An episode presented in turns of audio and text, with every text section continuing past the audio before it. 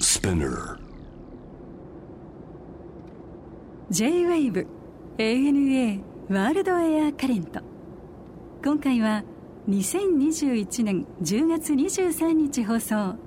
ゲストはヨギーニューウェイブスの角館健吾さん家族旅行で訪れたモンゴルやエジプトさらに死者の日を体験したメキシコの旅についても伺いましたヨギーの曲はなんだかよく聴いてるから嬉しいですよ、今日お会いできていやありがとうございます何年ですかデビューしてデビュー、まあ、結成したのは2013年だったかあなあそうなのか、んまあじゃあ10年近くってことかどうですかバンドをずっとこう続けていくってなバンドっていうのはやっぱりこう集合体ですから、うんその個の集合体なのでやっぱり意見が食い違うこととかたくさんありますよねでその時にやっぱこう一人でやってる人をねこうよだれ垂らしながら見るみたい僕もずっと3人のバンドやってたかならあそうなんですねうんでも3人でやるとさ、要するにさ一番小さな社会うんじゃない、はいつまり多数決っていうのが成立するじゃんそうですねだからさ俺こうしたいんだけどって言った時に話し合いで必ず「うんしょうがねえな」って2対1にならざるを得ないじゃんなんかこうそれはね音楽を作る上ではすごいなんかいろいろ勉強した気がするな、うんだからもちろんやっぱりさ音楽とかってセルフィッシュであればあるほど面白いものはできるかもしれんけど、はいでも最終的にはお客さんに聞いてもらうもんじゃんそうですねそうすると、やっぱりそのバンド内でもいね、やっぱりこう意見が統一されてると、サウンドはやっぱり説得力を持ってくるよな。そうですね、うん、そんな気がしてならないよね。僕たちは4人なんですけあど の、でも割れる時ある、半数。そう半々で。二二になっちゃうの二二になるよな。あれなるよねな一番長くなっちゃうのそうね、絶対そうだよねで。31になると、うんちょっとかわいそうねななムっードにちゃなうよるね。そうなんだよな。 3人だとねそれはないですけど、ね、そうなんですよ。そうなんですよ4は難しいべな。。そうんだからビートルズなんか撮っててもそうだけどさ。うんうんやっぱりジョージ・ハルスンはやっぱあの頃はどうしていいのか分かんないっていう状態がきっとあったはずなんだよね、うんうんうんうんリンゴはあんな人だからさそうですね構わないけど さでもジョン・レノンとポール・バッカントリーがいてさ年下のジョージ・ハルスンは一体何を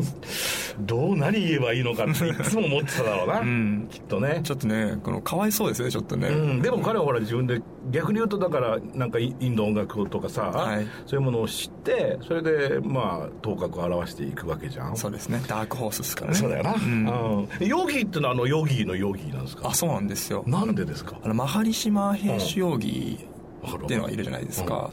なんかその結成当初、んまあ、結構そのヒッピーカルチャーみたいなのに興味があって、それはでもリバイバルとしてだろ要するにそうそうそうそう そその第二世代だもんな君たちの場合はういやそうなんですよ、全然僕たちの世代にはいないいないけどいないいないんだけどいないゆえにすごく気になってたんですよ、うんで東京で生まれてるんですけど、はいなんかやっぱこう閉鎖感というか、はいはいやっぱ人が絶対に接し続けるはい社会っていうものは存在する中で生まれたものだから、はいそこからのそのウッドストックとかのはい自由さっていうのを求めるっていう象徴としてマハリシマヘシヨギっていうものをなるほどなんかちょっと調べてた時期があったんですねへえいやなんかもうまず名前からしてさ、まあ、僕も別にそこの真っ只中にいるわけじゃない68年生まれだから、はい逆に言うとちょっと後なわけじゃない、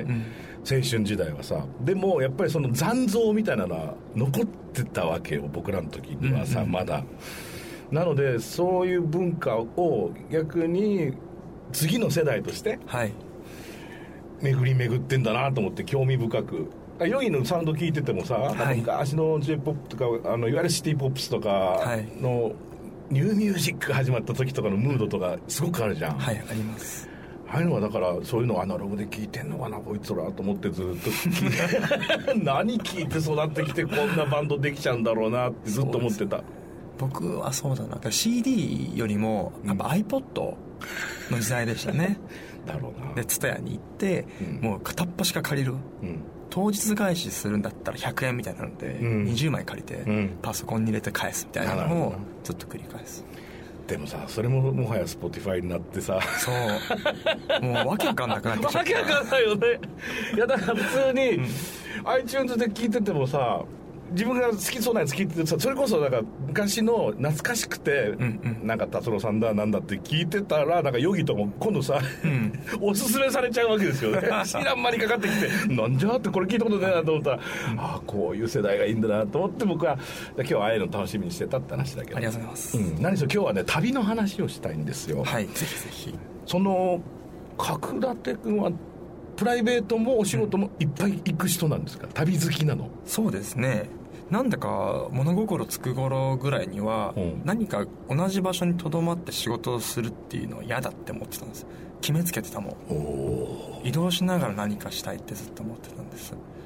ねえもう物心ついた時から携帯というか iPhone あったってこと iPhone はなあとかそうギリガラガラケーガラケーでか、うああなるほどでも誰かとつながってるってことだよねそうですねパソコンはあったしパ ソコンはもうあったわけだ、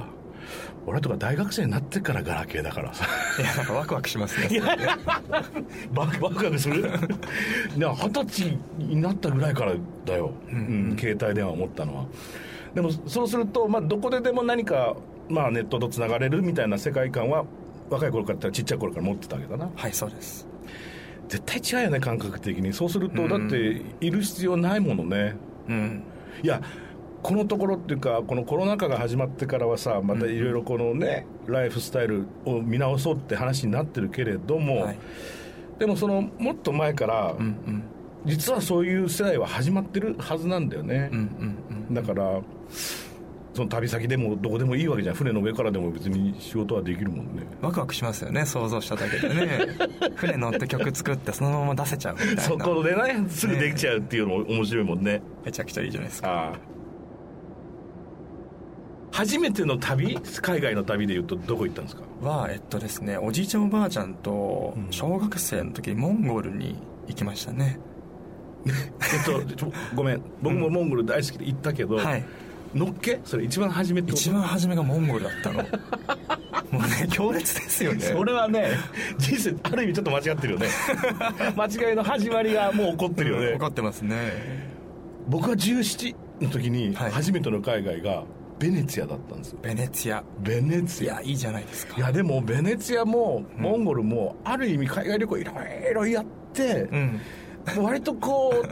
最終ディスティネーションだよね割とねだからそういうのっけからすごいやつをしちゃったわけだでその記憶はありますかその小学校の時のモンゴルはやりますねなんかすごい、まあ、馬に乗って こう高原のその丘の上をこうポコポコ歩いてて、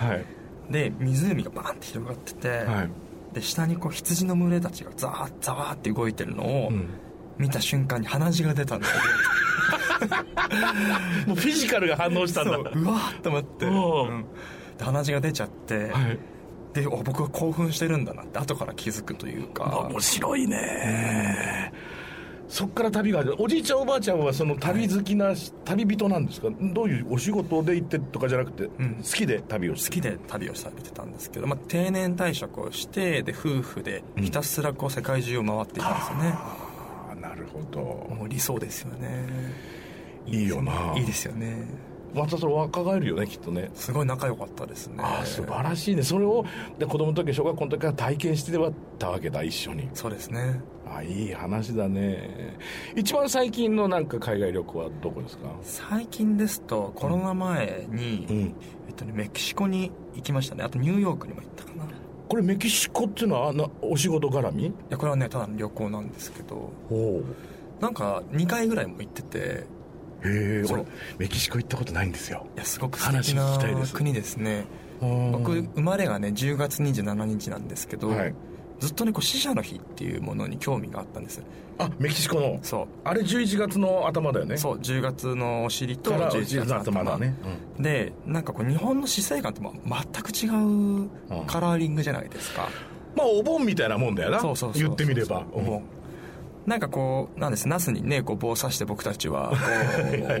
う死者が帰ってくるってことにしてますけど、はいまあ、彼らはその花という道筋を作って家に呼び寄せるとかっていうのでだとほら骸骨のね、格好格好してわっさわさ踊るんだよなそうあれとかって死者と楽しむっていうそうだね日そうそうそうそうで死者と楽しむって何って思ってたのああなるほどでそれをどうしたら解明できるかなみたいな話をしてて友達と、うんででそいつの友達も、えーっと旅行大好きでもうバックパック世界一周してきたんですけど、じゃあメキシコ行こうってなって、死者の日を根源を探る旅というなるのほをど自分たち企画したわけですああいいね、はいうんでその時にえーそうですねえっとねパツカーロという町にあるハニツヨ島ってところが、うんいわゆる外国人が来れないようなうん死者の日発祥の島と言われてるところがあっうて、んうんうんでそこにね友達と2人で行ったんですへえいろいろ学べましたかそうですね学べたこととしてはその、まあ、一見その日本人の僕から見たメキシコ人のその死生観というのは、うんあっけらかんとしたものって決めつけてたんですけうど、んうちゃんとね悲しんでるというか、うんうんうんうんちゃんとお墓の前に家族がいて、うん粛々とご飯を食べているとかそうねで子供の死者の日と大人の死者の日があるんですけど、子供の死者の日の日は家族が普通にそのお墓の前で毛布にくるまって寝てたりとか、ちゃんとこう死者を愛をな持っるほどてね過去と抱きしめ合っている時間というか、あのーそれはやっぱりねよ古いヨーロッパのそのキリスト教的うん死生観ってやつが、まあ、メキシコも同じことじゃないカトリックがそのままさ大陸を渡ったわけだからさ、はい海を渡って南米に行っただけでしょ、で骸骨例えばさあの昔のキリスト宗教画とか、はいまあ、天使も一緒に書かれてるけど骸骨でいっぱい書かれてるとかするじゃん、うんドクロの膜めっちゃ多いじゃん、うんスカルってなぜ書くかっていうと死っていうのはどんなに偉い人もどんなに貧しい人も最終的にはそこがゴールってことで、うん貧しい人たちにとっては救いでもあるわけなんだよねなるほどだからそこどんな大司教であろうとも王様であろうとも貧民であろうとも最終的には同じ骸骨になるんだぜっていうのが、あの絵に全て書かれてるんですよ、いいですね、うん、だからそれはもうキリスト教的に言うとあの骸骨が出てくる時点でん愛を一つは与えるんだよね、うんうんうんでメキシコの死者のあれはそのパレードがバーってやるじゃない、はいあれだいつ行ったんですかそれはえっと2018年と19年なのでパレードやってたしわーやってましたあれはでも違うんだ知ってる、ねそう007のそうねスペクターなんだよスペクター俺もあの映画すごく好き、まあ、007もずっと大好きなんだけど、はい中でもやっぱスペクターのオープニングは劇的じゃんあれたまんないですたまんないよなであれであの演出があったからパレード始まったって話でしょそうしょうがないんだよね笑っちゃいますよねもう重いよな何百年の歴史をさ、でも映画ってのはそういう、まあ、オペラだって昔のオペラってそうだけれどもそのことによって今度なんかお祭りそのものが演出が変わっていくわけじゃない、うんだってメキシコねおかしいよねおかしいですよ最高だよなでもあのよくできてるもんね次のもすごいだろうけど次だってあれですキューバでしょスタートいいですねスタートキューバらしいよキューバキューバ行ってみたいんですいやよ僕も行ってみたいですすごい食べ物どうでしたお口に合いましたあか合ってましたうんねとっても合ってましてもうほんとずっとタコス食べてたトルティーヤとうんあバール全然うまいらしいねその一枚です割とはいアメリカとか、まあイギリスに住んでてもタコス出てくんだけど、んうんね、スーパーでも買えるんだけどあの小麦粉で作ったやつが多いわけですよそうですよねね、うんあれはまああれでいいが、んやっぱりそのメキシコ行くとそのトウモロコシでで焼きたてでっていうのは全く別物らしいね美味しかったですあねら、 美味しそうだよなやっぱりなんかね4つぐらいはいこう銀のこう底のある、うんあのープレートばプレートが場所があって、んそこがスプーンでそのトマトとはか、いはいはいはいステンレスのねそはいはいパクチーとか、はいあとその、まあ、サルサって話だよサルサとかあとアボカドとか、はいはいはいはい何でも乗せ放題で、はいはいもうぐちゃぐちゃにして食べて、はいはいそうですね最高なの そうなんだよね、あれはね、まあ、韓国料理もそうだけど混ぜ混ぜ混ぜて混ぜてっていうことです よね混ぜて混ぜて食べないとダメなんだよね、美味しそうだなそしてえこれが気になるんだけど、はいメキシコから帰ってきてからはい断捨離をしたそう断捨離をねしたんですななぜですかメキシコ帰りに何が変わったんですかその何が変わっまあちょっとこう言語化もちょっと難しいんですけど、はなんかねメキシコの人たちってすごい幸せそうなんですよあうんすごく日本人の僕から見てとても楽しそう、うんいつも幸せそう、でメキシコ人のそのレストランに、まあ、宿なしで行った時に、うんご飯食べたレストランの主人が、うん宿を紹介してくれて、はいもうおばさんがやってるから行きなって言って行ったところが貧しい感じなんだけどすっきりしてるんですよはいけどすごい幸せそううんですごく居心地がいいうんけど日本の僕はこんなに物を持って いてまだ何かを探してるっていうその比較にもうなんかドシンときちゃっておお何捨てたんですか服とか漫画とかあとレコードとかうんなんかとにかくねこれはいらないってやつねポイポイポイポイポイポイ捨てたんですよね後悔しましたちなみにでしょううんあちゃやっちゃったと思ってあの男はね物に執着して、うんずっとコレクトしとくってのも一つの人生よそうですよねもうそこからもうボンバンバン増えてますか ら結局山盛りになってなるよねリバウンドしちゃってもうリバウンドしちゃって、うんまあ、でもその経験はいいよねうん僕もね7月の末から2週間ぐらい八ヶ岳にこもってたのね、うんまあ、コンサートしたりレコーディングしたりしてずーっと山の中にいたんですよ、はい緑を見ていいですねよかったですよだから好きで毎年行ってるんですけどで今年は長くいたんですよ、で東京帰ってきて自分の家の、まあ、ちっちゃな、まあ、プリプロダクションするようなスタジオがあるんですけど、はいそこは大好きな絵それも別にジャンルもいろんなものをこう混ぜこぜに、うん自分の好きな画家から買ったものとか娘がちっちゃい時に描いた絵とかそういうものがもうちっちゃな絵がうわーって壁を埋め尽くしてんのね、うんうんうんうんでいつもそこにいるといろんなインスパイアと、まあ、気持ちいいわけですよ楽しいのよね、はいでこの横にこれがあるかとかさで好きなあのアーティストの CD のジャケットも額に入れて飾ってたりするわけうんうんうんうよんで絵とそういうのが音楽が一色体になってるのがすごく楽しくてはいそういう状況にいたんだけど八ヶ岳から帰ってきた瞬間その壁見た瞬間にゾーッとして、気持ち悪く てうえーどうしてだからいや、うんそのいつも見てた景色がだから、おそらくその健吾君のメキシコと一緒なんだろうけど、うんうん何もないのが美しかったんだよねそうですよねでうん断捨離しようかと思ったまあ学装だから全部取っ払えばいいだけだよね、うんいっぺん壁にしようと思ったんだけどまあ明日やるなと思って明日朝起きてぶっとそのスタジオ入ったらちゃんと戻ってったんですよ、うん気持ちがねねうんうんただ帰ってきてそのまま自分のスタジオ入った瞬間のあの違和感は忘れられないんだよねうんやっぱこうプライベートスペースはそのぐらいものがあっていいあんっですていよいんだね絶対そうそうだねそうそうだね読まなかった本があることも、うんあるあるそのそれが目に入って入ってることが思い出すことがとっていもい大切でめちゃくちゃ気づいてあでも壁もポスターだらけですよ僕もああもう中学生のパンク大好きな部屋あが分かる分かるそういうのいいよだから男ん子でいるためにはそれは必要じゃん大事なんですよねね、でもそのおっしゃる通りお家の中でその何もない空間とか庭画を見るとか、その両方がないとダメってことだよねそうですねもそれに多分気づいたんじゃないそのメキシコの旅で僕たちが気づいたんですねそれよがかったよかったですね楽しい エジプトっていうのはこれはいつど何をしに行ったん ですかえっとねエジプトは母がですね、まあ、僕と兄兄がいるんですけど、うん3人で旅行がしたいって言ってエジプトに連れてくんですねもうねごめんごめんごめんみな分かった分かったいくつの時それねえっとね中学生か高校生ぐらいの時うんお兄さんいくつ離れてるんですかまあ2個上ですねおおそうですかうんうん、じゃあお母様とお兄様とはい3人ではいエジプト、はいどうでしたかなんかねまたこう、まあ、モンゴルを僕は経験してるわけじゃないで すかで東京という大都会を経験してるそのまだ2つしかまだ情報ないわ けですよ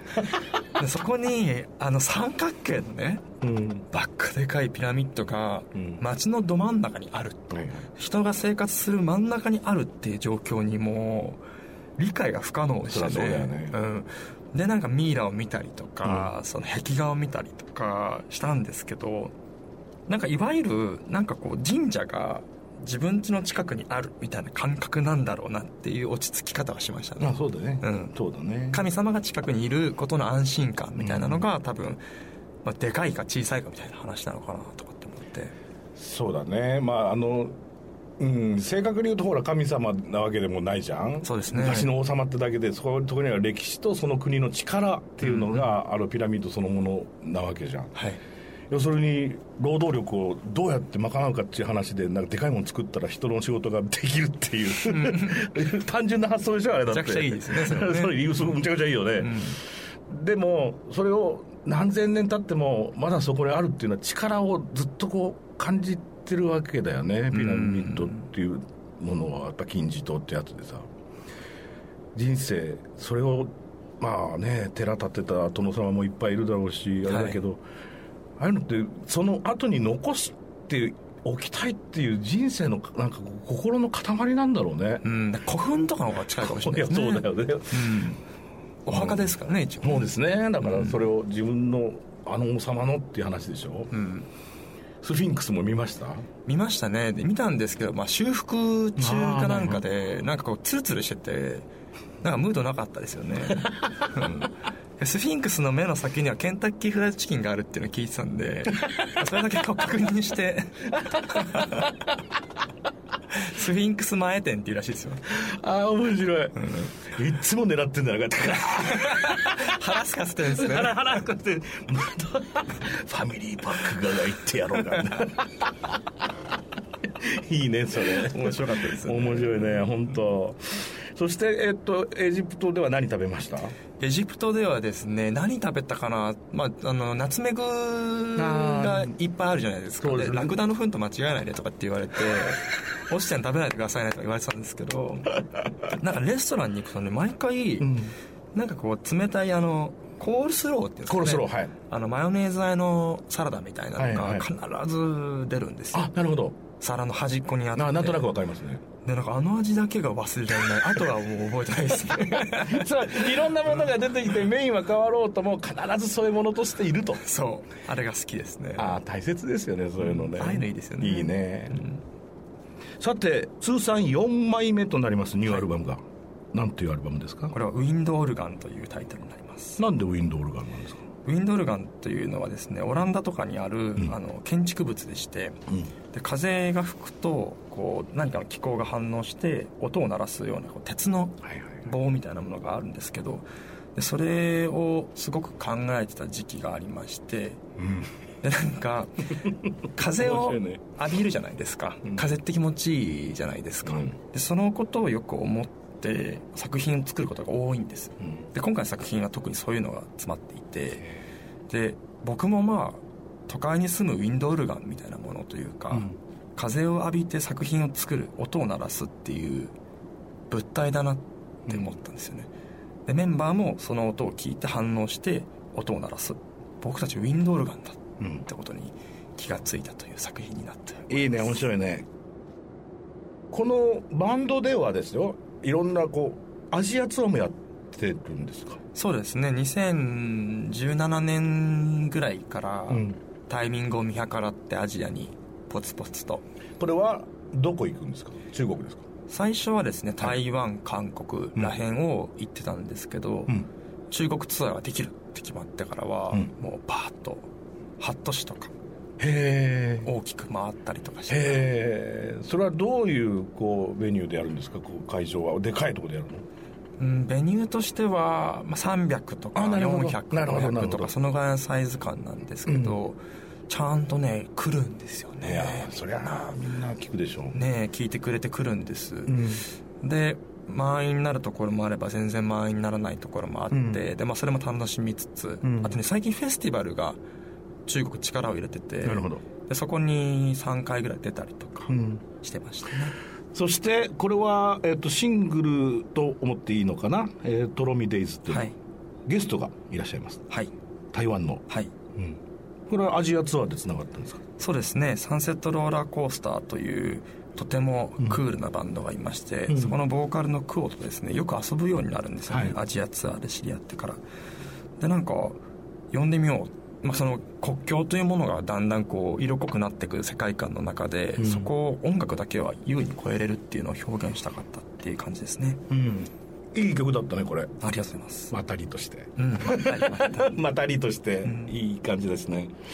でこの曲も入ってるのがこの「ウィンドウルガン」ですねはいそうですそしてツアーも始まっていますよ10月16日福岡からで東京は11月16日のですね火曜日の ZEP 東京ですねああそうですか亡くなる前最後の ZEP 東京ですね僕たちにとってはわあそういうことになるのね、うんそして最後は12月の4日はい沖縄ですか沖縄です沖縄みんな今できてないからねコンサートそうですね、んでこれね恒例なんですよそのツアー一番最後に沖縄入れて、滞在できる時は滞在するっていう名残ですねうちのツアーのいいですね僕ももう沖縄で公園入ったら前前前乗り後後後帰りぐらいです 1週間ぐらい行っちゃうん ですねそうそうそうそうさあしょうがないねうん、しょうがないさて、えーこれも必ずゲストの方に伺ってるんですが、健吾君にとっての旅って一体何ですか旅はですね、人生ですねその通りです、 音楽家ですものねそうですねずずっと旅ですねねうん、ありがとうございましたありがとうございました ANA World Air Current.